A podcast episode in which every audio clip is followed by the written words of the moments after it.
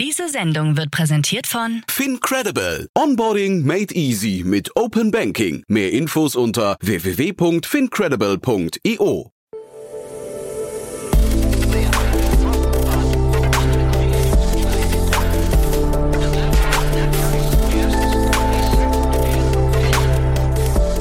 Startup Insider Daily. Ja, herzlich willkommen zu Startup Insider Daily. Mein Name ist Jan Thomas und heute, ich freue mich ja immer ganz besonders, wenn wir hier über Startups sprechen oder über Konzepte, die schon im Rahmen von Investments und Exits besprochen wurden. Heute ist das mal wieder der Fall, denn ich spreche mit Frederik Joost. Er ist einer der Gründer und der Co-CEO von Holy. Das ist ein wirklich spannendes Unternehmen. Das werdet ihr auch gleich merken. Das ist ein tolles Gespräch, das auf euch wartet. Zum einen, weil es wirklich eine ordentliche Finanzierungsrunde ist, 10,5 Millionen Euro, aber vor allem, weil das Thema so einzigartig ist. Wir sprechen nämlich über den Getränkemarkt. Wir sprechen über einen Herausforderer für Red Bull und Monster das Ganze nur nachhaltiger und gesünder. Und wie gesagt, ich habe es neulich mit Viktor Hürbe von Speedinvest schon besprochen und es war wirklich ein tolles Gespräch, denn wir waren beide begeistert davon. Und ich würde sagen, das hat sich bewahrheitet, denn jetzt kommt, wie gesagt, einer der Gründer, räumt mit ein paar unserer Thesen nochmal auf, erzählt aber vor allem eine sehr, sehr spannende Geschichte. Deswegen freut euch jetzt auf Frederik Joost, den Co-Gründer und Co-CEO von Holy. Werbung. Hi, hier ist Nina aus dem Content-Team von Startup Insider. Vielleicht hast du es ja schon gehört, wir haben endlich neben unserem Hauptkanal Startup Insider nun auch separate Kanäle für unsere verschiedenen Formate eingerichtet. Wenn du zum Beispiel nur unser tägliches Nachrichtenupdate Startup News hören möchtest, kannst du ab jetzt ausschließlich den Startup News Kanal abonnieren. Gleiches gilt für Investments und Exits, Startup Spotlight und alle anderen Formate, die zukünftig kommen werden. Die volle Ladung Startup Insider, also alle Formate, gibt es natürlich weiterhin hier auf dem Hauptkanal. Also, um die einzelnen Kanäle zu abonnieren, besuche jetzt startupinsider.de/slash insider. Wir sehen uns auf deinem Lieblingskanal. Startup Insider Daily. Interview. Super, ja, ich bin verbunden mit Frederik Joost, Co-CEO und Founder von Holy. Hallo Frederik. Hallo Jan, Ja. vielen Dank für die Einladung. Super, dass wir sprechen und Glückwunsch erst einmal zu der Runde. Ähm, Ich habe ja neulich äh, mit Viktor Hürbe von, von Speedinvest schon über euch gesprochen. Super spannend, was ihr macht, muss ich sagen. Äh, Kannte ich gar nicht bis dato. Erzähl doch mal. Ja, ich glaube, ich glaub, so geht's vielen. Ich hatte mir auch den Podcast mit Viktor selbst angeschaut, äh, beziehungsweise angehört, äh, besser gesagt. Genau, was machen wir? Ähm, also bei Holy machen wir letztendlich gesündere und nachhaltige Softdrinks in Pulverform. Ähm, woher kommt das Ganze? Also ehrlich gesagt ganz simpel und ich glaube, jeder hat das auch ein bisschen so unterschwellig im Blick. Ähm, Softdrinks sind letztendlich ja nicht gut für den Konsumenten und auch nicht gut für den Planeten. Ähm, und das ist ein Thema, was, denke ich, oft unterschätzt wird, aber es ist wirklich eigentlich ziemlich absurd, wenn man darüber nachdenkt, dass die großen Marken heute noch letztlich aromatisiertes Zuckerwasser in Plastikflaschen packen, in Dosen packen, das dann irgendwie einmal durch die halbe Nation schippern und dann trinkst du das und dann wirfst du das nach einem Gebrauch weg. Ich meine, in Deutschland haben wir wenigstens ein Pfandsystem. Wie gut das immer funktioniert, ist nochmal ein anderes Thema. Ähm, aber wir sagen einfach, das macht keinen Sinn, ne? weil das ist, wie gesagt, total ungesund für den Konsumenten und auch da, um das mal in eine Perspektive zu rücken, ähm, jetzt so ein Softdrink hat schon oft so 10 Gramm Zucker auf 100 Milliliter. Also sprich, wenn man mal so einen halben Liter Softdrink trinkt, hat man eben schon 50 äh, Gramm Zucker konsumiert. Und das ist beispielsweise mehr, als du am Tag konsumieren sollst. Äh, zeitgleich sind ja die drei größten Plastikverschmutzer der Welt letztlich Getränkefirmen. Also das ist Coca-Cola, das ist Nestle mit vielen Wassermarken ähm, und das ist Pepsi. Und das ist das Problem, was wir gesehen haben und wir gesagt haben, okay, das kann ja irgendwie so nicht weitergehen. Ähm, und deshalb haben wir eben Holy gegründet eben mit dem Ansatz, ganz klar diesen Softdrink-Konsumenten anzusprechen. Also auch eben beim Geschmack wirklich diesen intensiven Softdrink-Geschmack ähm, wieder zu spiegeln, um, um da auch wirklich diese Konsumenten ja einfach geschmacklich anzusprechen, aber zeitgleich das Ganze, wie gesagt, gesünder machen, funktionaler machen und eben auch nachhaltiger machen durch das Pulver. Finde ich spannend. Ich habe euch ganz anders wahrgenommen, weil ihr ja auch sehr, sehr grell oder sehr laut daherkommt, gefühlt. Ne? Also wir können ja gleich mal über die Marke auch noch ein bisschen sprechen, aber ich habe eher äh, euch, äh, ne, sag mal, der Ursprung ist ja so ein bisschen in der Gaming-Ecke auch zumindest mal ganz, vielleicht auch nur als Markteintritt gewesen. Ich habe eigentlich gedacht, dass das eher so das Thema wäre, so ein bisschen Red Bull-Ersatz in, in, in cool eigentlich, ne? Genau, sicherlich. Also letztlich äh, am Anfang war es, insofern hast du recht, ein moderner Red Bull und Monster-Ersatz. Ne? Ähm, Es war von Anfang an das Ziel, eben gesünder und funktionaler zu sein, aber ich glaube, da ist es eben auch wichtig zu verstehen, wen sprechen wir an. Ich glaube, das hat der Victor in dem, in dem letzten Podcast ganz gut gesagt, dass er als VC-Investor wahrscheinlich nicht ganz unsere Zielgruppe ist, sondern unsere Zielgruppe sind, wie gesagt, die Kunden, die halt davor drei, vier Red Bull, Monster, Cola äh, am Tag getrunken haben.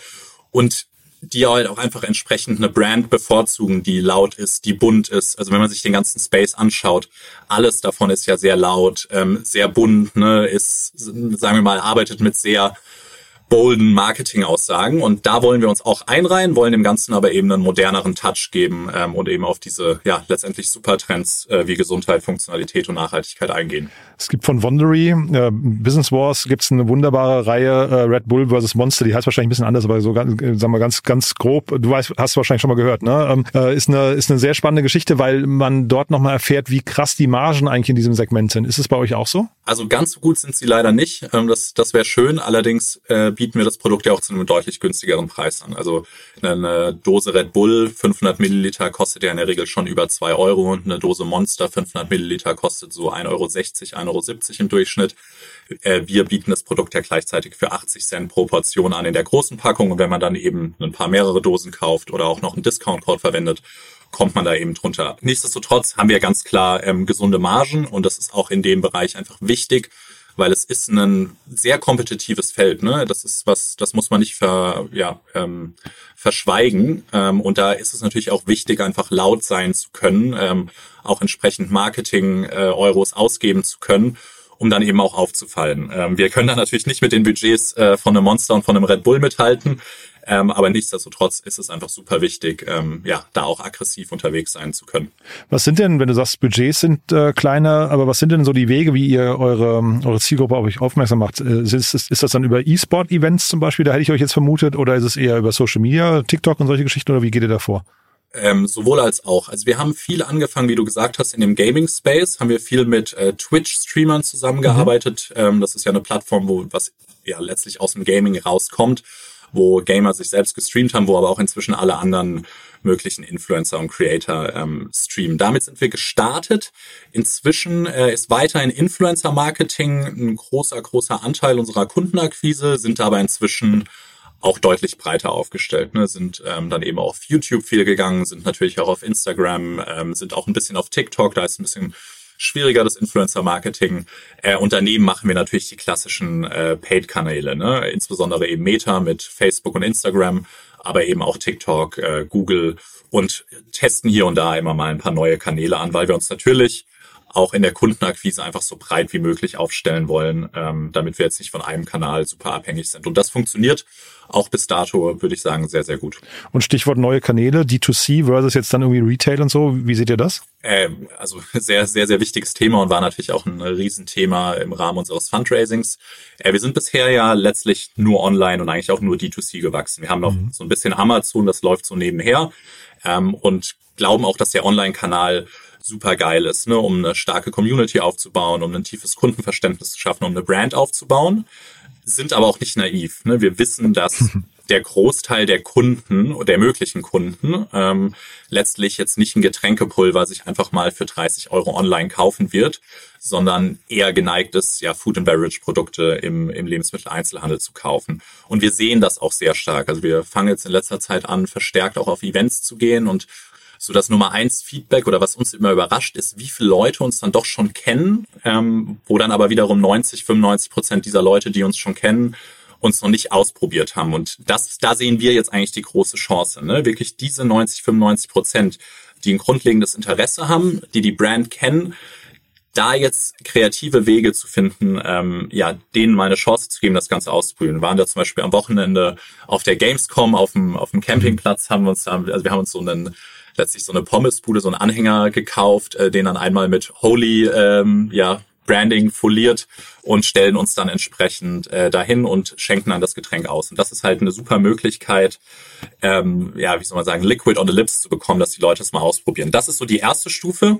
Ähm, ganz langfristig ist es aber klar, dass wir glauben, um dahin wachsen zu können, wo wir hinwollen, nämlich wirklich dass das Ende der Fahnenstange nicht irgendwann mal, sagen wir mal, 50 Millionen Euro Umsatz ist, sondern dass wir wirklich irgendwie weit über 100 Millionen wachsen können. Dafür ist es unabdingbar, dass wir den Lebensmitteleinzelhandel knacken. Ne? Und wir glauben auch, dass ja, sagen wir mal, in fünf Jahren, wenn alles sehr gut läuft, dann machen wir 80 Prozent unseres Umsatzes in der Offline-Welt und nur 20 Prozent in der Online-Welt.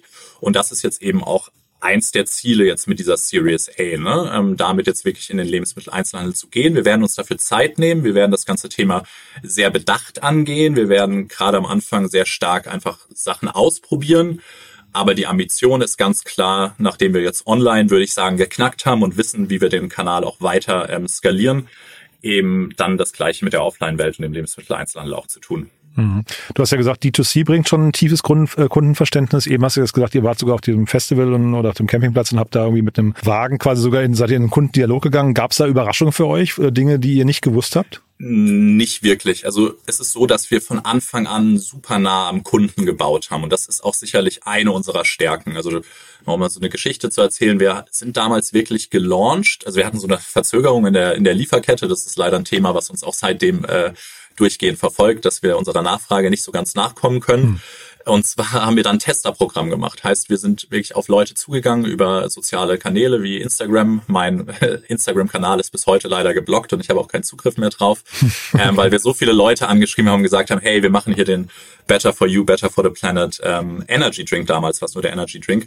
Wollt ihr das Ganze nicht mal unverbindlich ausprobieren? Und dann gab's halt, wenn die sich angemeldet haben, im Hintergrund auch so einen ja, Empfehlungsloop, wo die Leute dann ihre Freunde einladen konnten. Und darüber haben wir 2020, über Weihnachten war das, ähm, über 5000 Tester ähm, online akquiriert, denen wir dann die Produkte eben per Brief ähm, diese Sachets zugeschickt haben. Ähm, und darüber hatten wir halt, bevor wir überhaupt an den Markt gegangen sind, einfach eine Community von 5000 Leuten, die total in unserer Zielgruppe waren, weil wir die wirklich in gewisser Weise handverlesen haben, geschaut haben, sind das hier wirklich Energy Drink ähm, Liebhaber und die auch über, sagen wir mal, eine unkonventionelle, unkonventionelle Art auf uns aufmerksam geworden sind.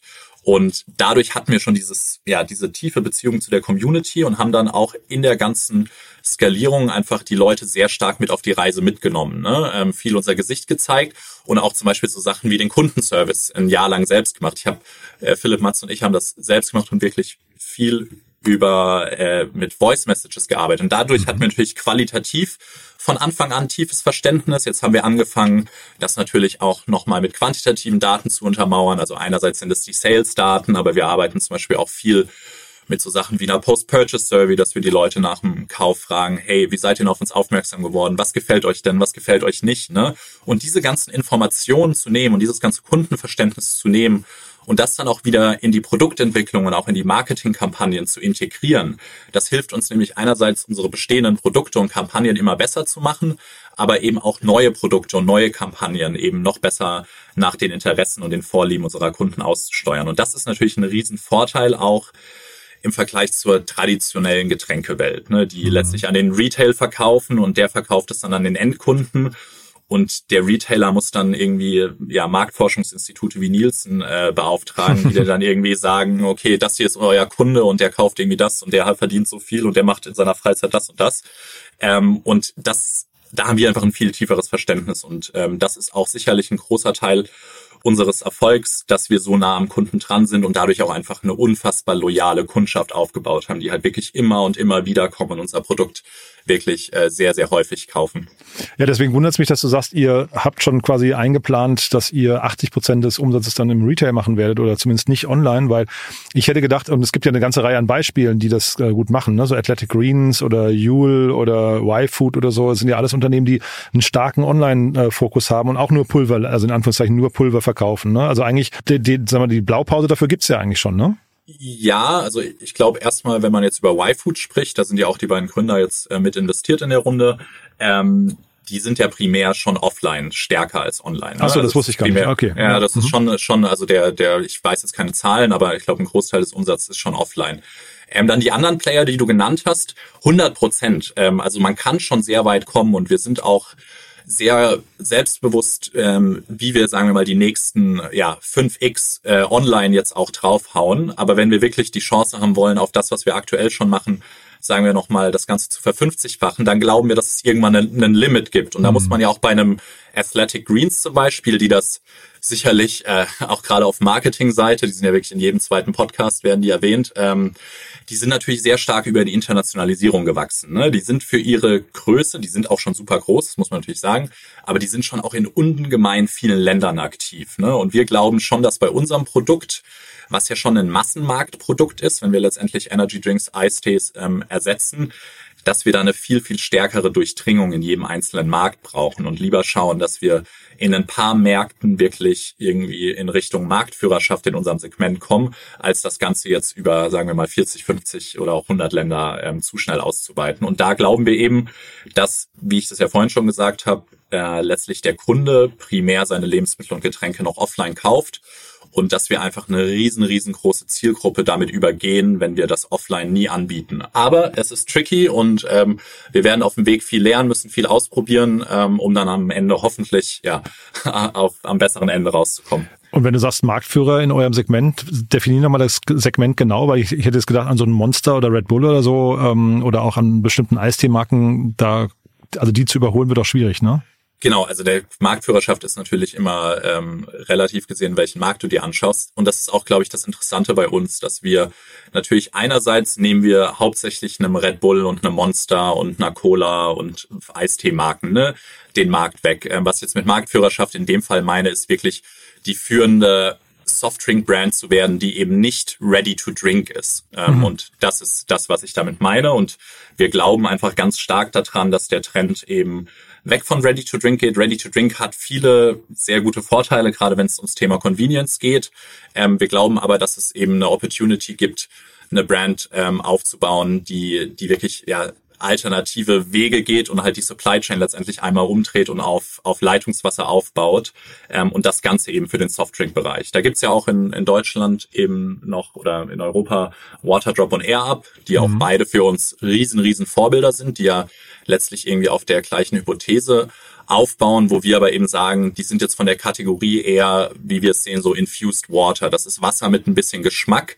Das ist jetzt aber nicht der intensive Softdrink, der jetzt jemanden, der vorher, sagen wir mal, ähm, fünf Red Bull am Tag getrunken hat, jetzt geschmacklich unbedingt 100 Prozent abholt, aber hat auch absolut seine, mehr, mehr als seine Daseinsberechtigung und das, der Erfolg spricht ja, spricht ja für die beiden Firmen. Aber da glauben wir einfach, dass es jetzt eine Generation an, an Getränkebrands geben wird, die eben alternative Wege geht. Und wir wollen das eben insbesondere für den Softdrink-Markt machen. Mhm.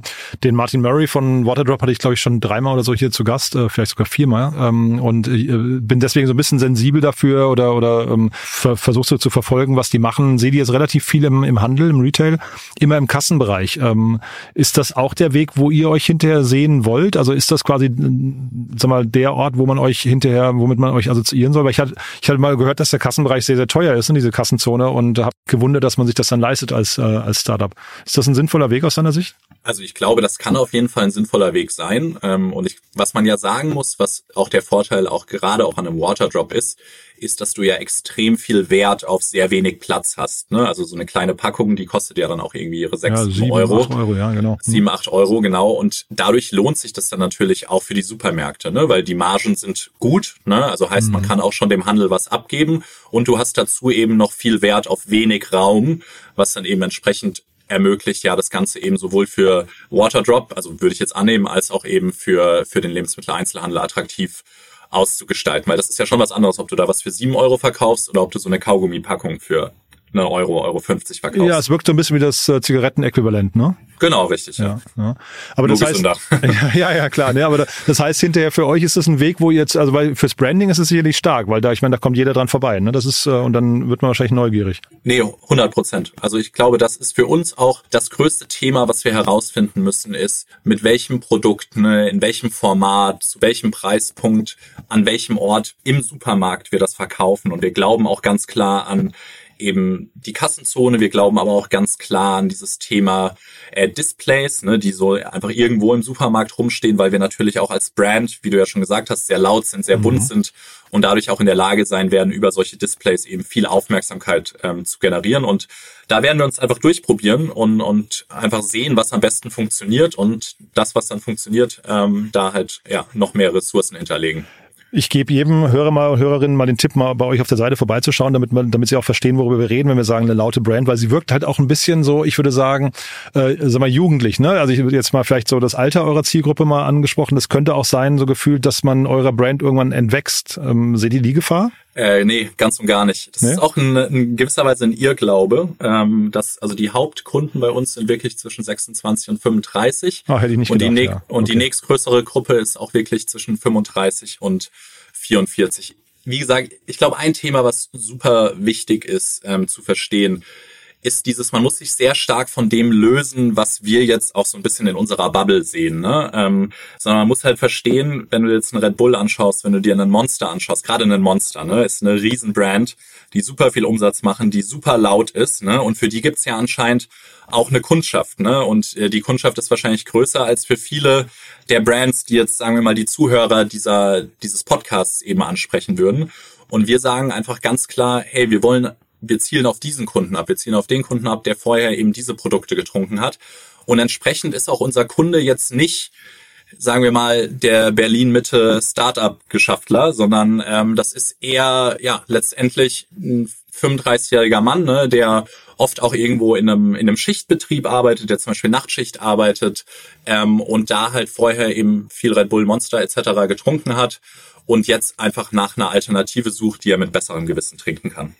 Wenn man jetzt die Brand weiterspinnt, ähm, also Red Bull zum Beispiel mit den ganzen ähm, Extremsportgeschichten hat ja so mal so eine ganz gute Positionierung noch hinbekommen, die sehr clever ist. Äh, Monster, glaube ich, Rockmusik, wenn ich es richtig äh, verstanden habe. Also äh, sag mal, Musik und irgendwie Sportarten könnten Themen sein, in die man sich reinentwickelt. Jetzt seid ihr mit E- E-Sports ja eigentlich schon im Sports-Game unterwegs, aber Musik, ist es auch ein Thema für euch? Also wir schauen uns da ganz viele Themen an und wir denken da auch sehr stark in so einem Anwendungsfall denken. Ne? Also mhm. zum Beispiel Gaming ist ein sehr, sehr guter Use Case, um einfach unser Produkt zu konsumieren. Ne? Aber genauso ist es eben die Krankenschwester, die irgendwie Nachtschicht arbeitet. Wir arbeiten zum Beispiel viel mit Krankenschwester-Influencern ne? oder auch Pflegeinfluencern, äh, Rettungssanitätern. Wir haben viele Lkw-Truckerfahrer-Influencer, also viel so eben in diesen Use Cases, wo das Produkt hilft. Ähm, aber ganz klar, wir wollen auch äh, mehr in Richtung Sport gehen in Zukunft. Wir wollen auch mehr in Richtung Lifestyle gehen. Musik ist da ein Feld.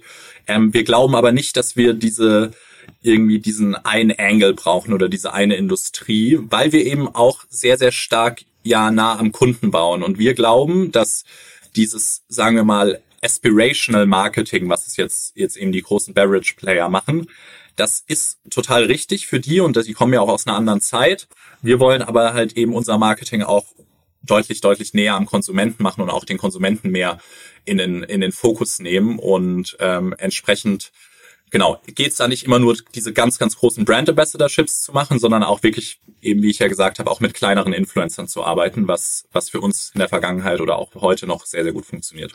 Hast, hast du denn eigentlich Sorge oder habt ihr Sorge, dass das Thema Regulatorik euch irgendwann nochmal auf die Füße fällt? Ich meine, ihr seid ja wahrscheinlich, also wer im Food-Bereich unterwegs ist, ist die Regulatorik ja sowieso stark, weil wir hatten hier schon mal zu Gast äh, das Team von Mielk, die äh, geschrieben werden wie Mil Milch, aber dann halt eben keine Milch sind. Die haben es von der Verbraucherschutzbehörde verboten bekommen, äh, haben jetzt Pleite oder Insolvenz angemeldet. Dann hatten wir äh, Lemonade, ja, kennst du wahrscheinlich auch, ne, die dann zu wenig Zucker drin haben, deswegen nicht Limonade heißen dürfen. So. Kann sowas bei euch mal passieren, jetzt gerade wenn man sich mit den Großen anlegt? Ähm, also ich glaube, Regulatorik im Kontext von Energy Drinks, sowas kann schon kommen, dass halt wirklich irgendwann das heißt, okay, du darfst das erst ab 16 kaufen, solche Themen. Mhm. Ähm, dass jetzt wirklich größere Themen kommen, die uns jetzt daran hindern, irgendwie weiter zu verkaufen, sehe ich nicht. Oder zumindestens wenn es kommt, ist es dann vielleicht ein einzelner Inhaltsstoff, wo man sagt, keine Ahnung, der landet jetzt auf irgendeiner Liste und dann nimmt man halt diesen Inhaltsstoff raus. Aber wir haben ja das Produkt von Anfang an einfach so gebaut, dass wir gesagt haben, okay, wir wollen ja ein gesünderes Produkt, wir wollen ein äh, funktionaleres Produkt bauen als das, was es bisher gibt. Sprich, Thema Regulatorik ist immer tricky. Ich sehe jetzt für uns spezifisch kein Risiko, was jetzt nicht irgendwie die ganze Industrie dann betreffen würde. Ähm, und generell sehe ich, oder das glauben wir, also der, die Makrotrends gehen eben ganz, ganz stark in unsere Richtung. Und wir glauben eher, dass Themen wie beispielsweise eine Zuckersteuer ähm, oder, oder jetzt irgendwie eine Steuer auf irgendwie, ja, non-reusable Bottles, dass uns das eher helfen wird und in der mhm. Zukunft eher Rückenwind geben wird, als uns jetzt irgendwie ausbremsen wird. Klingt ja eh nach viel Rückenwind, ne? Was kann denn jetzt aus eurer Sicht äh, schiefgehen? Oh, gute Frage. Also wir glauben ganz klar dran, dass es jetzt letztlich irgendwie an uns liegt. Ne? Mhm. Also wir haben letztlich einen sehr starken Product Market Fit in diesem Online-Kanal und wissen auch sehr, sehr genau, wie wir das weiter hochskalieren können. Ne? Sei es in Deutschland jetzt, in Frankreich sind wir ja auch schon relativ groß. Bald wollen wir dann eben nach England gehen. Also sprich, so diese nächsten, sagen wir mal, vier, fünf X auf das, was wir heute machen. Da wissen wir, was wir machen müssen. Da ist das größte Risiko sind wir selbst, ne? dass wir einfach die, die PS nicht auf die Straße bringen ähm, und das Ganze nicht gut operativ exekuten. Aber ich glaube, wir haben in der Vergangenheit gezeigt, dass ähm, ja operativ Sachen abzuarbeiten uns doch ganz gut liegt. Und dann gibt es natürlich die Stufe danach. Und die Stufe danach ist ganz klar das Thema Retail wirklich groß machen. Ne? Und da gibt es viele, viele Fragezeichen. Ähm, und wie ich ja gesagt habe, wo wir viel ausprobieren werden müssen, ähm, wo wir aber auch glauben, weil auch vor zwei Jahren oder zweieinhalb Jahren wussten wir auch herzlich wenig äh, über D2C. Ne? Wir haben ähm, das ja zum, also zwei aus drei haben es aus dem Studium gegründet. Äh, Philipp hat schon zwei, drei Jahre gearbeitet, jetzt aber auch nicht direkt im D2C-Bereich. Sprich, wir haben uns das auch selbst beigebracht. Ähm, und jetzt haben wir ja auch noch ein sehr, starkes Team, ne? was uns äh, tatkräftig äh, voranbringt. Und äh, letztlich geht es jetzt halt drum zu lernen, okay, was brauchen wir dann eben danach auch, um den Retail zu knacken.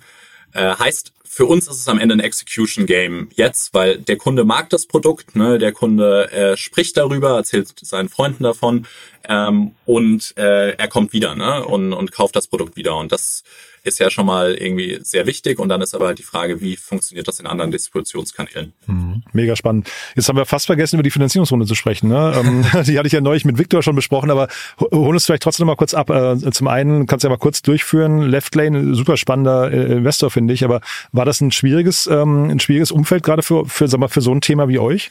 Ähm, äh, die Frage kriege ich natürlich sehr oft aktuell gestellt und es war ein sehr interessantes Umfeld. Und zwar war es so, dass diese ganzen Generalist VCs, ne, die vielleicht auch Consumer machen, aber halt auch B2B Software machen, die haben natürlich aktuell eine sehr, sehr starke Zurückhaltung, wenn es ums Thema äh, Consumer geht und insbesondere wenn es mhm. ums Thema D2C geht. Und da haben wir wirklich auch eigentlich, da hat jeder mehr oder weniger direkt abgesagt, auch wenn viele gesagt haben, wow, äh, sie sehen so eine Traktion ähm, aktuell quasi nie, ne? Ähm, aber wir können gerade auch vor unseren LPs gar nicht verargumentieren, jetzt in ein D2C-Modell ähm, zu investieren. Dann gibt's natürlich aber auch die anderen Fonds, und zwar die Fonds, deren ganze These darauf beruht, ne, in, in Next Generation Consumer Brands zu investieren oder Consumer Plays generell. Und da fallen wir natürlich total ins Raster und mhm. gerade diese diese Funds, die sitzen ja auch auf ein bisschen, bisschen Geld und äh, müssen, müssen ihr Geld auch ähm, investieren und entsprechend ähm, waren wir halt eines der wenigen Targets, was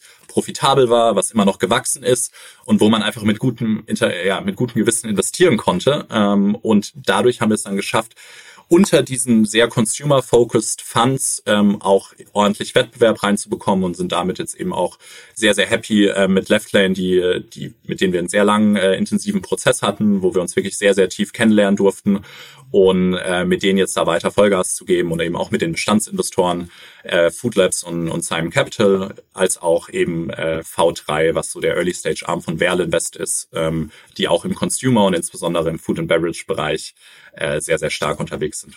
Sehr cool. Das heißt, äh, nächster Meilenstein für euch ähm, bis zur nächsten Runde, was muss passieren? Ja, also wir wollen uns irgendwie nochmal verdrei, vierfachen bis oh, zur nächsten okay. Runde. Ähm, das hatte ich ja, glaube ich, jetzt schon geschrieben, 10 Millionen, äh, was ich, äh, wie, wie nennt man es, nicht Mahlzeiten, sondern Getränke wurden konsumiert, ne? Ge genau, äh, da, dazu, weil ihr darüber ja so kurz gefachsimpelt hattet. ja, ja, so halt, ne? ähm, ja, genau.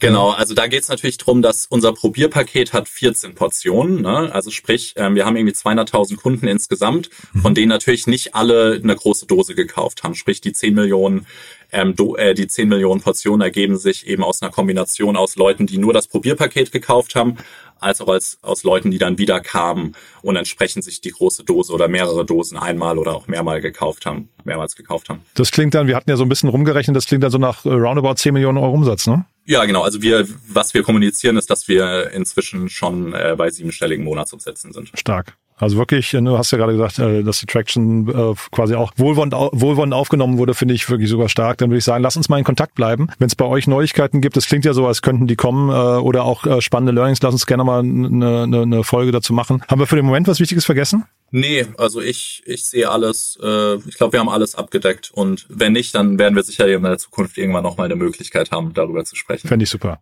Cool. Frederik, dann vielen Cool. Dank, dass du da warst und weiterhin viel Erfolg, ne? Dankeschön, danke für die Einladung. Cool, bis dann. Ciao. Ciao, ciao. Werbung.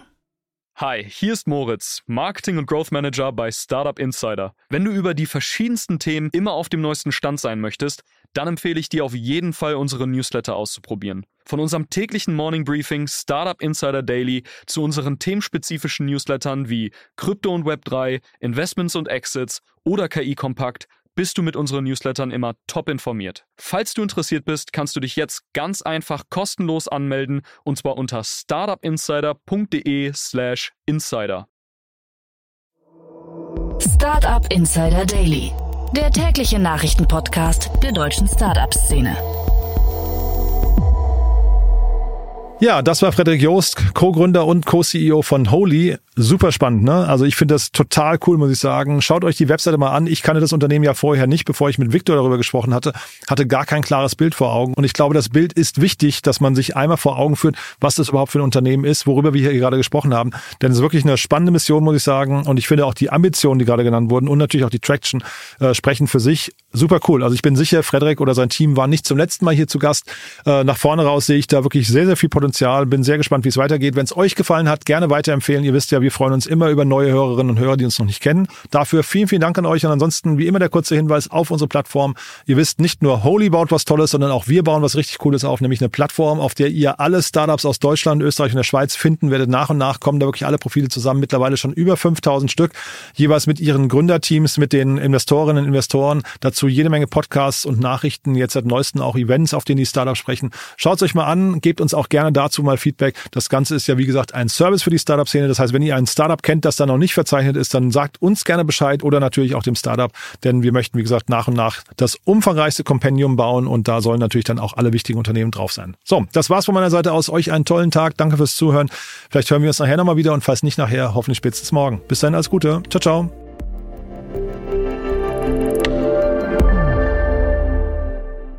Diese Sendung wurde präsentiert von Fincredible. Onboarding made easy mit Open Banking. Mehr Infos unter www.fincredible.io.